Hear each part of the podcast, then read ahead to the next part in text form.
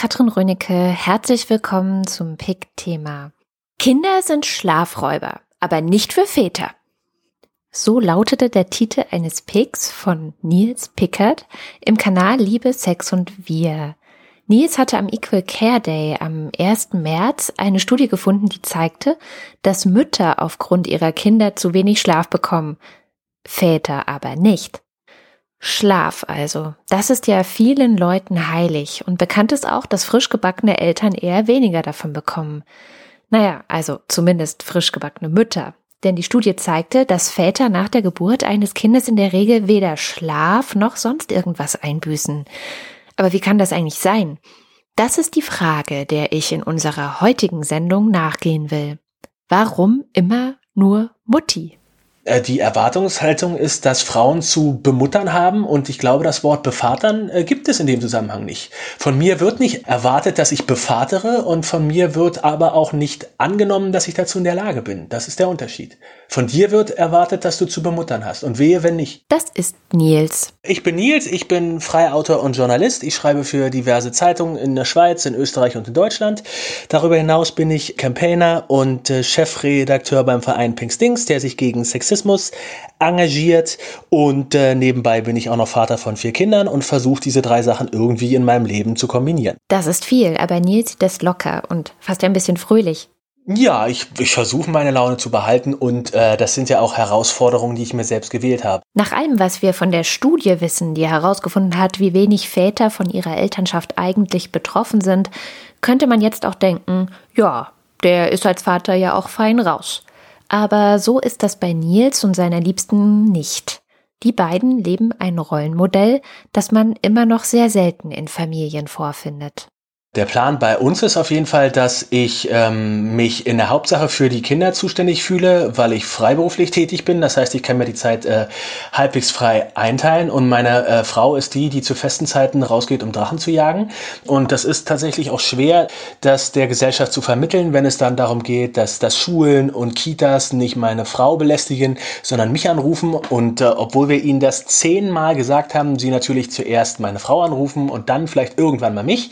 Aber aber trotzdem ist es so, dass äh, ich in der privilegierten Position bin. Das heißt, für, für, für die Sachen, die äh, Mütter so zu hören bekommen, äh, für die werde ich gefeiert. Wenn ich äh, das Haus verlasse und äh, auf irgendwelche Veranstaltungen fahre oder irgendwann durch irgendwie durch Deutschland cruise, um Vorträge zu halten, dann will niemand wissen, was ich mit meinen vier Kindern mache. Bei meiner Frau ist es so, sobald sie das Haus verlässt, wollen die Leute wissen, was da los ist.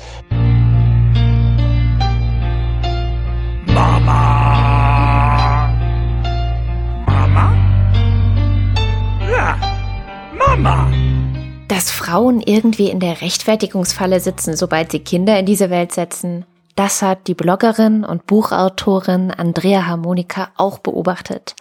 Und zwar entlang von Diskursen in den Medien. Schon seit Jahren werden auf Kosten der Mütter Klicks generiert, stellt sie fest. Sie seziert in ihrem viel beachteten Blogtext mit dem Titel Deine Mutter die Medienlandschaft von FAZ, über Taz und Huffington Post bis Spiegel. Wie greifen diese Medien das Thema Mütter auf? Und ein erstes, was hier auffällt, ist, viele verwechseln die Begriffe Mutter und Eltern. Den Einstieg in ihren viel beachteten Rant bildet ein Artikel aus der Huffington Post, in dem es um die Idee des dänischen Familientherapeuten Jesper Juhl geht. Der meint nämlich, Eltern sollten Leitwölfe sein. Das ist eigentlich auch äh, was ist, was sich äh, als Unternehmenskultur auch ne, eignen würde, dieses auf Augenhöhe, aber trotzdem klare Führung, klare Strukturen. Ich habe den Text nochmal durch dieses Wortzähl-Tool bei, bei Word laufen lassen und es kam tatsächlich im gesamten Text nicht einmal das Wort Mütter oder Mutter vor, aber zehnmal Eltern. Also Vater und Väter auch nicht, aber ne, wie gesagt, zehnmal das Wort Eltern. Und trotz allem geht dann Huffington Post her und schreibt dann renommierte Erziehungswissenschaftler rechnet mit auf die Müttern ab. Obwohl nachweislich im Text nicht ein einziges Mal das Wort Mutter oder Mütter vorkommt.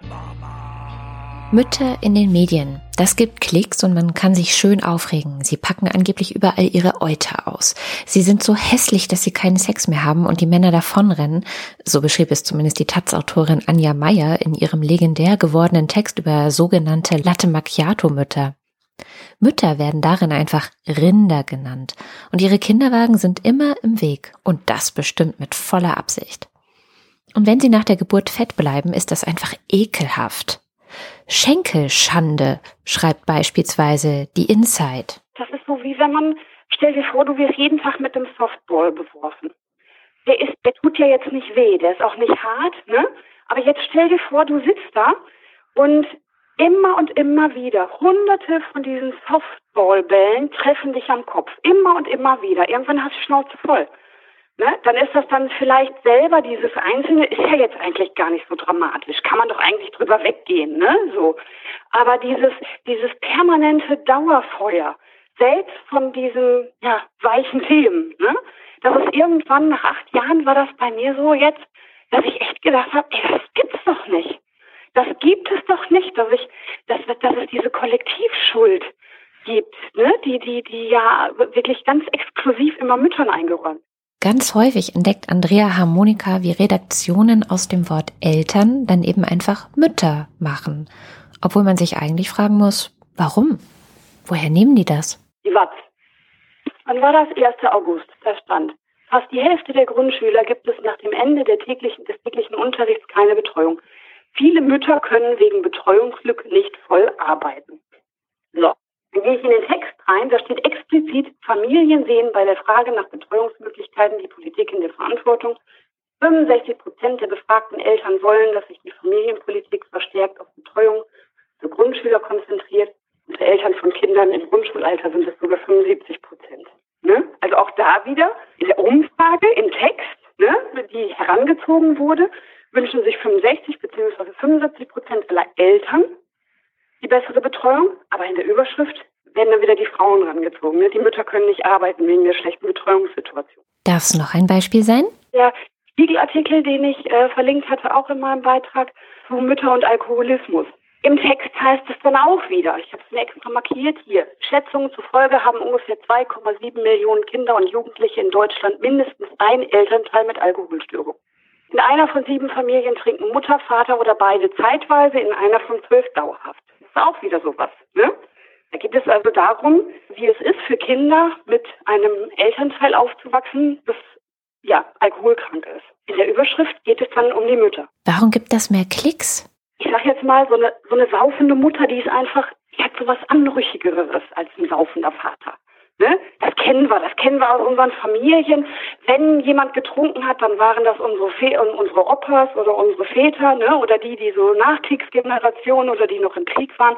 Das war völlig normal, dass die alle zurückkamen und alle irgendwie traumatisiert und getrunken haben. Und sie hatte auch ein ganz aktuelles Beispiel für mich dabei, das einem ganz schön schwer in der Magengrube liegt. Ursprung ist ein Artikel bei CNN gewesen. Da ging es um Mütter, die ihre Töchter als Sexsklavinnen verkaufen. Das war auch die Überschrift. Ne? Und das war auch so richtig, das geht ja auch jedem sowieso, das Thema ist ja was, ne? das, das, da brauchst du ja nicht mal Kinder für, ne? dass dir das nahe geht. In den Interviews von den Kindern wird dann, erzählen sie dann von ihren Eltern, die sie dann weggebracht haben. Ne? Eine Tochter wird sogar äh, zitiert, die dann sagt, ich habe versucht für meinen Vater Geld zu verdienen, aber ich konnte es nicht und ich hatte so Angst und das ganze Schicksal wird aufgerollt. Aber in der Überschrift ne, sind es die Mütter, die Mütter, die die Kinder verkauft haben. Und wieder fragt man sich, warum? Es scheint immer noch so zu sein, oder was heißt es scheint, es ist ja offensichtlich, Mütter haben einfach einen anderen, da wird ein anderer Maßstab angesetzt, auch ein anderer moralischer Maßstab. Wenn ein Vater eine Tiefkühlpizza kauft, interessiert sich da kein Mensch für. Ich kenne es sogar so, dass man dann sehr über ihn schmunzelt. Ja, ja, der Papa kocht mal wieder war jetzt in Norwegen und äh, saß da auf dem Spielplatz. Da saßen irgendwie, also in Norwegen ist es tatsächlich so, Norwegen ist, was so die Gleichstellung angeht oder auch so die, die Erziehungsarbeit, die da geleistet wird, die ist tatsächlich fast 50-50. Also es gibt kaum ein Land, zumindest statistisch gesehen, was äh, wo, wo äh, Familienarbeit oder Care-Arbeit so gleichberechtigt aufgeteilt wird. Das liegt wohl auch einfach daran, Norwegen ist so groß wie Deutschland und hat fünf Millionen Einwohner. Die sind froh, wenn da überhaupt jemand arbeitet. Das ist wirklich, das ist auffällig, ne? Also wenn sie da verladen werden auf dem Schiff, ne, da sind dann die, die Einweiser und die da unten in der Technik und so rumkriechen. Das sind alles junge Frauen. Sowas wird es in Deutschland gar nicht geben. Ne, so, aber ein Land wie Norwegen kann sich das überhaupt nicht leisten, ne, dass man da irgendwie äh, stereotype äh, Berufe irgendwie ausübt. Aber was ich eigentlich sagen wollte, ist, ich saß mit denen auf dem Spielplatz Und äh, diese drei Väter, die da um mich rum saßen, die hatten alle ein Smartphone und haben da reingeguckt. Und dann habe ich gedacht, Himmels Willen, was jetzt los wäre, wenn das Mütter wären, ne? So, deutschen Netzwerken. Um Gottes Willen, die Mütter, die gucken in ihr Smartphone. Ach ja, die Smartphone-Mütter, ganz, ganz, ganz böse.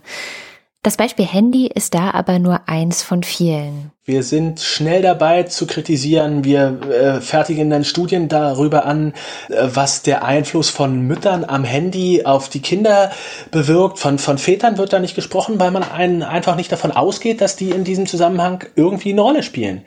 Das ist nicht ihr Job, das ist nicht die, Auf, die, die Aufgabe, die man ihnen zuschreibt. Und dementsprechend werden die Mütter da in die Pflicht genommen. Und selbstverständlich verhalten sich Mütter auch klischeehaft. Und selbstverständlich feinden Frauen auch Frauen an. Und selbstverständlich selbstverständlich ist das in so einem sensiblen Bereich, in dem man Frauen die ganze Zeit vermitteln, das ist der Bereich, in dem du dich als Frau, als Mutter zu beweisen hast und in dem du Wertigkeit erfahren kannst, wenn du dich vernünftig benimmst. Selbstverständlich ist der Bereich so sensibel, dass Frauen dann alles Mögliche tun, um diese Wertigkeit auch erlangen zu können und dass das manchmal über das Ziel hinausschießt oder gegen andere gerichtet ist oder kritikwürdig ist, das ist doch ganz klar. Mama? Ja, Mama! Aber nochmal, woher kommt denn eigentlich diese Idee, dass der Bereich, in dem Frauen ihre Wertigkeit erreichen können, der häusliche und der der Mutter alleine ist? Um diesem Phänomen beizukommen, habe ich eine Wissenschaftlerin befragt, die seit Jahren dazu forscht. Ich bin Barbara Fink, ich bin Professorin für vergleichende und französische Literaturwissenschaft an der äh, Universität München und ich bin außerdem äh, Autorin von äh, Büchern über die Mutter, also über Familienpolitik und über äh, Mode. Eines dieser Bücher trägt den Titel Die deutsche Mutter. Darin hat Barbara Finken in die Geschichte geblickt. Ich habe in dem Buch gezeigt, dass die mit der Reformation beginnt. Warum mit der Reformation? Weil im Prinzip nehmen wir jetzt mal die französische Gesellschaft eigentlich in zwei Räume aufgeteilt ist, den sakralen Raum und den profanen Raum. Das war natürlich in Deutschland vor der Reformation auch so. Die Reformation äh, macht aber die Familie zum sakralen Raum, also die macht die Familie zum Raum des Heils und dann später zum Raum des Menschlichen oder zum Raum des Humanums. Zuerst sind beide Eltern dafür verantwortlich, also etwa bei Martin Luther. Der Vater für die geistige Nahrung, die Mutter für die leibliche Nahrung. Und dann verschiebt sich das aber so, dass die deutsche Mutter eine Mission bekommt äh, das passiert vor allen Dingen im 18., 19. Jahrhundert, auch wieder durch äh, reformierte Denker wie etwa Rousseau und äh, Pestalozzi. Und ähm, dadurch wird jetzt die Mutter praktisch die Instanz, an der äh, das Heil der Welt hängt. Man kann das auch rhetorisch ausdrücken und dann kann man es so sagen, dass das, was das Hochmittelalter an Idealen entwickelt hat, nämlich das Ideal äh, der geistlichen Mutter, die sich opfert für ihre Kinder und die die in einer zweiten Geburt, einer geistlichen Geburt zur Welt bringt, dass diese geistliche Mutter projiziert worden ist auf die äh, biologische Mutter und dass dadurch diese Überhöhung und Überfrachtung und Überlastung ganz einfach des heutigen Mutterbildes entstanden ist. Wir müssen uns also bis in die Reformation zurückdenken, um zum Ursprung dieser Idee zu finden, dass die Mutter alles lenkt und für alles verantwortlich ist und dann eben auch an allem schuld. Und zu verdanken haben wir das unter anderem zwei Männern, die wir ansonsten zu gerne als Helden feiern, äh, gerade jetzt im Jahr 2017, denn der eine ist Martin Luther selbst. Luthers Bestreben war es, wie gesagt, die Familie zum neuen sakralen Raum zu machen. Und der andere war Jean-Jacques Rousseau, für uns heute einer der wichtigsten Denker der Aufklärung. Rousseaus Bestreben war es, äh, von, dass man von den Frauen so wenig sieht äh, und hört, umso besser ist es für eine Republik bestellt, die Frauen also ins Haus aus der öffentlichen Sphäre äh, zu verbannen, an die Kinder äh, zu fesseln, um damit die Männer äh, unter sich sein zu lassen. Naja, man kann auch sagen, der Mann hat sich auf Kosten der Frauen emanzipiert. Also der Mann wird Mensch und die Frau wird eben nur Frau, ja. Einen anderen Spiegel der Gesellschaft bilden bekanntermaßen die Geschichten, die wir uns in unseren Märchen erzählen. Andrea Harmonika findet, dass auch in diesen guten alten Märchen eine Menge Geschlechter und vor allem Mütterklischees stecken. Wenn man mal da wirklich, wirklich mal so drauf achtet, sind die guten Mütter sind immer tot Und die, die aber dann übrig bleiben, die sind dann gemein, ne? So die böse Stiefmutter. Bestes Beispiel. Hänsel und Gretel, ne? Die, oder, nee, gar nicht. Bei Hänsel und Gretel ist es ja sogar die leibliche Mutter, ne? Die dann auf Drängen, auf Drängen hin möchte die dann, dass die Kinder äh, im Wald ausgesetzt werden. Und der Vater ist ja derjenige, der dann sagt, nein, und, ne? Und ansonsten, äh, wie gesagt, ist sie ja dann immer tot. Ne? Wenn, wenn sie gut war, ist sie tot und wenn sie dann ersetzt wird, dann ist sie immer böse. Wirklich, also da wenige Ausnahmen. Hans Christian Andersen, ich meine, der schreibt ja sowieso andere Märchen, der hat das tatsächlich, äh, war so mehr der Einzige, der das äh, immer so ein bisschen ver verkehrt hat. Ne? So zum Beispiel die Geschichte aller Leirau, wo der Vater dann seine Tochter heiraten will, weil die aussieht wie seine verstorbene Frau so, ne, dieses Inzest-Thema und so, der war ja schon immer ein bisschen, ein bisschen krasser so, ne? Brr, okay, das ist jetzt auf eine etwas andere Art abseitig. Aber bei den restlichen Märchen? Wenn man da wirklich mal drauf achtet, ne, Mütter, da gibt's nur entweder tot oder böse. Das ist wirklich so. Und selbst die Toten haben ja auch immer so ein bisschen was von, ne? Die lassen ihre Kinder zurück. Eine klassische Rabenmutter eben. Aber die Väterrolle ist dann auch interessant. Die machen ja nichts. Im Grunde könnte man also sagen, das Thema, um das es hier geht, ist eine komplette Verantwortungsverschiebung. Genau. Das ist einfach tief in unseren Köpfen drin, ne? in allen. Bei mir ist das übrigens genauso. Also ich, äh, ich ertappe mich da auch regelmäßig bei, dass ich dann wirklich feststelle, dass ich offensichtlich andere Mütter in eine viel stärkere Verantwortung nehme als ihre Männer letztens war ich zum Beispiel irgendwie, bin ich morgens durch unseren Kindergarten gegangen. Ich hatte die, den Kleinen in den Kindergarten gebracht. Und dann habe ich noch so gedacht, ach, bei uns ist das echt nett, habe ich so gedacht. Ne? Wenn ich morgens durch den Kindergarten gehe, das ist wirklich so halb-halb. Das sind die Väter und die Mütter. Ne? So. Das ist jetzt bei uns nicht so, dass es nur Mütter sind, im Gegenteil. Hier ist auf dem Land, hier wird auf viel Schicht gearbeitet und hier arbeiten fast alle beide und äh, aber dann halt im Schichtsystem oder auch beide halbtags. Und ich weiß noch, dass ich dann auf einmal so gedacht habe, ne, äh, dass ich dann so ganz stolz war, dass hier Väter sind, die dann irgendwie, der eine, der saß da neben mir, der hat dann noch seiner Tochter nochmal irgendwie den, den Zopf nochmal, die hatte ihr Haargummi irgendwie auf dem Weg zum, zu ihrem Kleiderhaken irgendwie rausgezogen. Dann hat er ihr nochmal den Zopf gemacht und ich habe mich dabei ertappt, wie ich gedacht habe, ach süß, ne, der Papa macht ihr den Zopf. Und dann habe ich gedacht so, ach, ja, 2017, Andrea, ne, so, das kann, das kann er ruhig machen, ne? So im selben Moment dann schon. Aber dass ich auch gedacht habe, ne? So, ach, ist das nicht süß. Ja. Mama! Nils Pickert macht seinem Kind bestimmt auch den Zopf. Jedenfalls ist er mit Sicherheit einer dieser netten Väter, von denen Andrea spricht. Er kümmert sich, er ist da.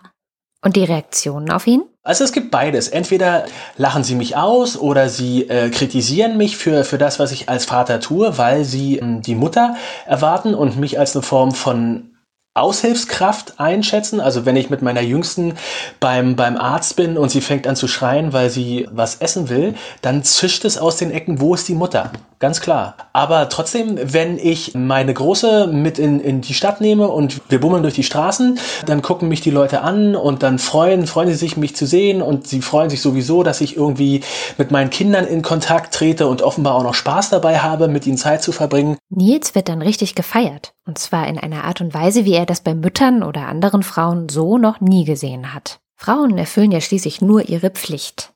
Eine wichtige Rolle bei der Definition dessen, was Pflicht der Frauen in Sachen Elternschaft ist, spielte auch das Dritte Reich. Dort gab es nämlich das sogenannte Ehrenkreuz der deutschen Mutter, auch bekannt als Mutterkreuz, und das wurde am 16. Dezember 1938 per Verordnung von Adolf Hitler gestiftet. Die Eingangsworte dieser Verordnung lauteten damals als sichtbares Zeichen des Dankes des deutschen Volkes an kinderreicher Mütter stifte ich das Ehrenkreuz der deutschen Mutter. Und diese deutsche Mutter ist ja auch Thema von Barbara Finken. Im Naziregime ist es zu einer Heroisierung, ja vielleicht, ich würde eigentlich auch wieder sagen, zu einer Sakralisierung gekommen. Alle Mütter wurden jetzt nämlich praktisch zu einer Art von Maria, die ihren Sohn opfert für das Heil einer Nation und von der erwartet wird, dass sie nicht nur die Kinder gebärt, also nicht nur die Söhne gebiert, sondern dass sie die Söhne auch gleichzeitig äh, opfert oder dass sie die Söhne in dem Krieg dahin gibt. Das kann man sagen, das ist eine Heroisierung, man kann aber auch sagen, es ist eine äh, Sakralisierung, es ist auf jeden Fall äh, natürlich auf der schmerzensreichen Mutter modelliert, die also das Wohl der Nation, das Wohl des Volkes ähm, über die Mutterliebe setzt. Im französischen Vichy-Regime, das von 1940 bis 1944 ging, gab es ähnliche Entwicklungen. Vichy hat diese Muttermedaille, also das Mutterkreuz erfunden und hat das absolut prämiert. Und Vichy hat auch wie die wie die Nationalsozialisten eine extrem ähm, also ich würde jetzt mal sagen reaktionäre ich weiß nicht genau ob das das richtige Wort ist aber eine extrem reaktionäre Familienpolitik gefahren mit der Mutter zu Hause mit Familie Vaterland Arbeit ähm, mit diesen ganzen Aufteilungen dass die Frauen zu Hause bleiben müssen dass die Männer in die Öffentlichkeit gehen äh, und dort arbeiten und vor allen Dingen, dass das Kinderkriegen für die Nation, für das Volk, für den Krieg letzten Endes äh, in dieser Weise prämiert worden ist. Aber heutzutage sehen Frankreich und Deutschland in Sachen Mutterrolle und gerechte Familienarbeitsteilung sehr unterschiedlich aus. Man kann sagen, in Frankreich ist die Sache gut gelaufen, in Deutschland ist sie wahnsinnig schlecht gelaufen. Wir haben wenig, weniger Kinder als die Franzosen und wir haben weniger weibliche Karrieren und einen viel größeren Verdienstunterschied zwischen Männern und Frauen. In Frankreich haben wir deutlich mehr Kinder.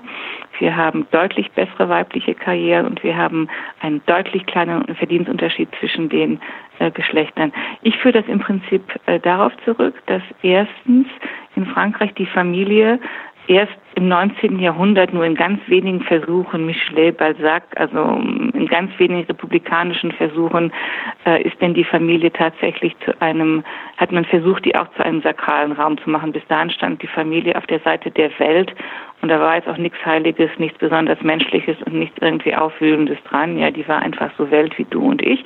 Und das heißt, die Familie stand nie gegen eine Karriere oder stand nie gegen eine Berufsfeld oder sowas. Ja, die war einfach Teil der Welt und auf der anderen Seite stand eben die Kirche und äh, das Kloster, ja, also stand sozusagen das Sakrale. Und ähm, das ist der eine Punkt. Und der andere Punkt ist der, dass man sagen kann, dass in Frankreich die Bourgeoisie eigentlich aristokratisiert worden ist und die Aristokratinnen waren ja im Gegensatz zu den Bürgerinnen deutlich unabhängiger, deutlich selbstbestimmter deutlich äh, emanzipierter, würden wir heute sagen, während in Deutschland äh, die Aristokratie verbürgerlicht worden ist. Und das Bürgertum ist natürlich eben die Schicht, die die Ehefrau und Mutter äh, ganz stark propagiert hat und eben natürlich auch die Schicht, wie Gouglot, der französische Soziologe, mal so schön gesagt hat, das Bürgertum ist eine Klasse, die ihre Frauen nicht arbeiten lässt. Das Bürgertum ist eine Klasse, die ihre Frauen nicht arbeiten lässt. Ja, wir hängen da also so ein bisschen in unserer eigenen Geschichte fest, könnte man sagen.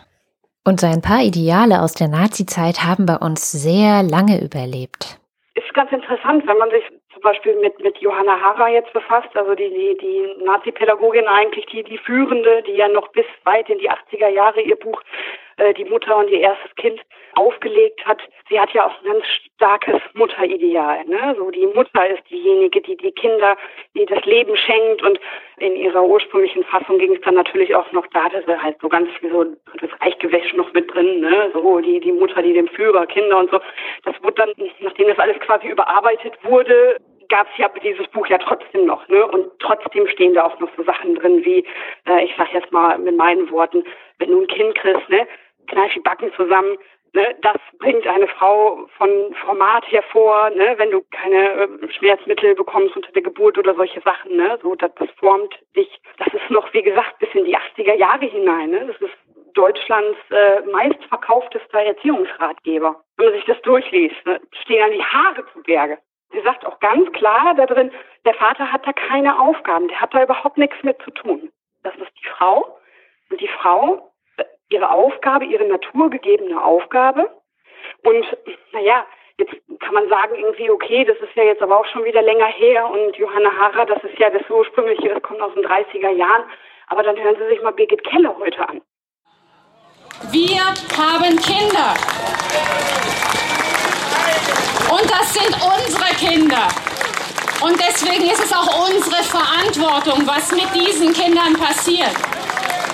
Ich habe nicht vor, das irgendwelchen Ideologen zu überlassen oder Schulen zu überlassen oder dem Staat zu überlassen. Mama. Stimme an, an Birgit Kelle und AfD ist ja, dass die sich ein Thema einverleiben, was ja tatsächlich ein wichtiges Thema ist. Ne? Familie, dass wirklich Familien mehr Zeit bekommen, dass äh, es nicht sein kann, dass wir heute irgendwie, wenn wir nicht mindestens 50, 60 Stunden die Woche arbeiten, dass wir dann später, wenn wir in Rente gehen, nicht mehr in Urlaub fahren können. Das klingt jetzt so ein bisschen alles nach ne, Stöhnen auf hohem Niveau, aber ganz ehrlich, wir wollen doch auch noch mit 60 in Rente. Wollen wir dann nicht auch noch mal irgendwie eine Woche in den Schwarzwald fahren, ne? So eine, eine Krankenhausreinigungskraft, die 10,81 Euro die Stunde verdient, die 30 Jahre lang Vollzeit gearbeitet hat und nach der Rente davon de facto nicht leben kann. Ne? Dann brauchen wir nicht immer so tun, als ob das alles nur mit gutem Willen zu tun hat oder hier wie der Kasper von der CDU, wie heißt er, der Tauber, dann gesagt hat, wenn sie was Anständiges gelernt hätte, bräuchte sie nicht drei Minijobs. Für Andrea Harmonika sind Familienpolitik und soziale Gerechtigkeit zentrale politische Themen.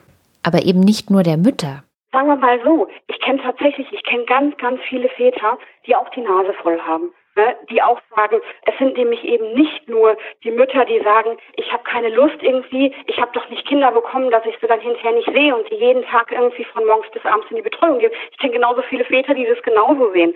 Das hat jetzt nichts an, das ist jetzt keinerlei Kritik irgendwie an Leuten, die ihre Kinder in Betreuung geben. Ne? Aber ich denke mir immer, dieser, dieser vorderste Schritt, ne, zu sagen, wir müssen das noch weiter ausbauen. Natürlich müssen wir das weiter ausbauen. Aber unterm Strich kann das nicht bedeuten, dass sich dann die Politik zurücklehnt und sagt, so ist es nicht schön, wir haben jetzt dafür gesorgt, dass jetzt nicht nur der Vater 50 Stunden die Woche arbeiten gehen kann, sondern die Mama auch. Das Problem ist nur, da wir in einer Gesellschaft leben, sehr viel stärker als Frankreich, wo einer ja praktisch das Geld verdienen muss, ist das, wie heißt das so schön, alternativlos. Ja, also man kann ja nicht sagen, okay, beide äh, passen jetzt auf die Kinder auf oder was der Teufel was. Ja, das ist, das ist ja völlig unmöglich. Das ist ja ökonomisch schlicht und einfach undenkbar. Aber wenn man mit den Familien spricht, die man so kennt und sagt, so, und wie wäre das jetzt, wenn ihr beide 25 Stunden die Woche arbeiten würdet und danach hättet ihr frei? Und ihr könntet von dem Geld leben und dann könntet ihr tatsächlich dann auch qualitative Zeit haben für Erziehung, für Bindungsarbeit. Keiner wird da Nein sagen. Also ich würde da auch nicht Nein sagen. Und deswegen, ne, da muss man halt auch hergehen und da, da, da muss man auch ähm, Führungspositionen schaffen, wofür man eben nicht 50 Stunden die Woche arbeiten muss. Und alle sagen immer, das geht nicht, das geht nicht, das ist doch Quatsch. Was, die Menschheit schon alles gesagt hat, was nicht geht. Ne? Frauen können doch kein Wahlrecht haben, das geht nicht, das geht nicht, das ist die Apokalypse. Dann, ne?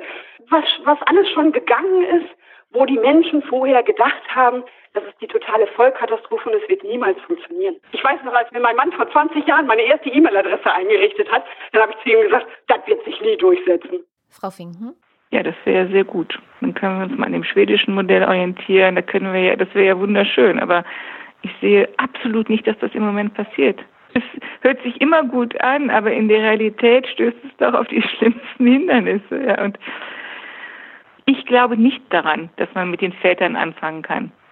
Ich glaube, dass es absolut zentral ist, äh, dass die Gesellschaft sich stärker um die Kinder kümmert. Früher hat man gesagt, man braucht ein ganzes Dorf, um ein Kind großzuziehen. Ich würde sagen, man braucht deutlich bessere Kinderbetreuung, man braucht deutlich Ganztagsschulen, man braucht deutlich Ganztagskrippen und man braucht einfach viel, viel mehr Institutionen, in die wir Vertrauen haben und die sich der Kinder annehmen.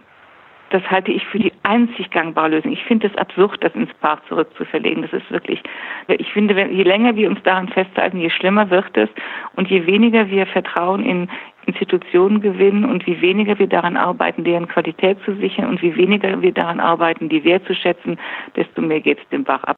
Kitas, Schulen, Krippen und Ganztagsbetreuung. Das sieht Barbara Finken als einzig gangbare Lösung. Im Gegensatz zu Birgit Kelle. Wir erinnern uns. Ich habe nicht vor, das irgendwelchen Ideologen zu überlassen oder Schulen zu überlassen oder dem Staat zu überlassen.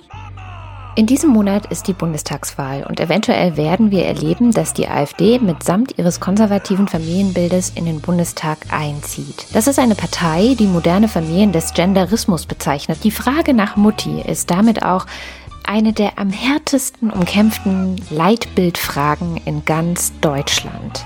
Also ich denke, dass wir im Augenblick in Deutschland im Gegensatz zu Frankreich äh, einen Leitbildkonflikt haben. Mm, und ein Leitbildkonflikt heißt eben, dass es zu unglaublichen Aggressionen kommt und dass jede Gruppe glaubt, ihr Leitbild mit Zähnen und Klauen und den unglaublichsten Anwürfen verteidigen zu müssen. Und so erkläre ich mir auch die Hässlichkeit dieses Diskurses. Vielleicht auch deswegen, weil noch niemand eine Antwort darauf gefunden hat, wer uns denn bemuttern soll, wenn nicht Mutti.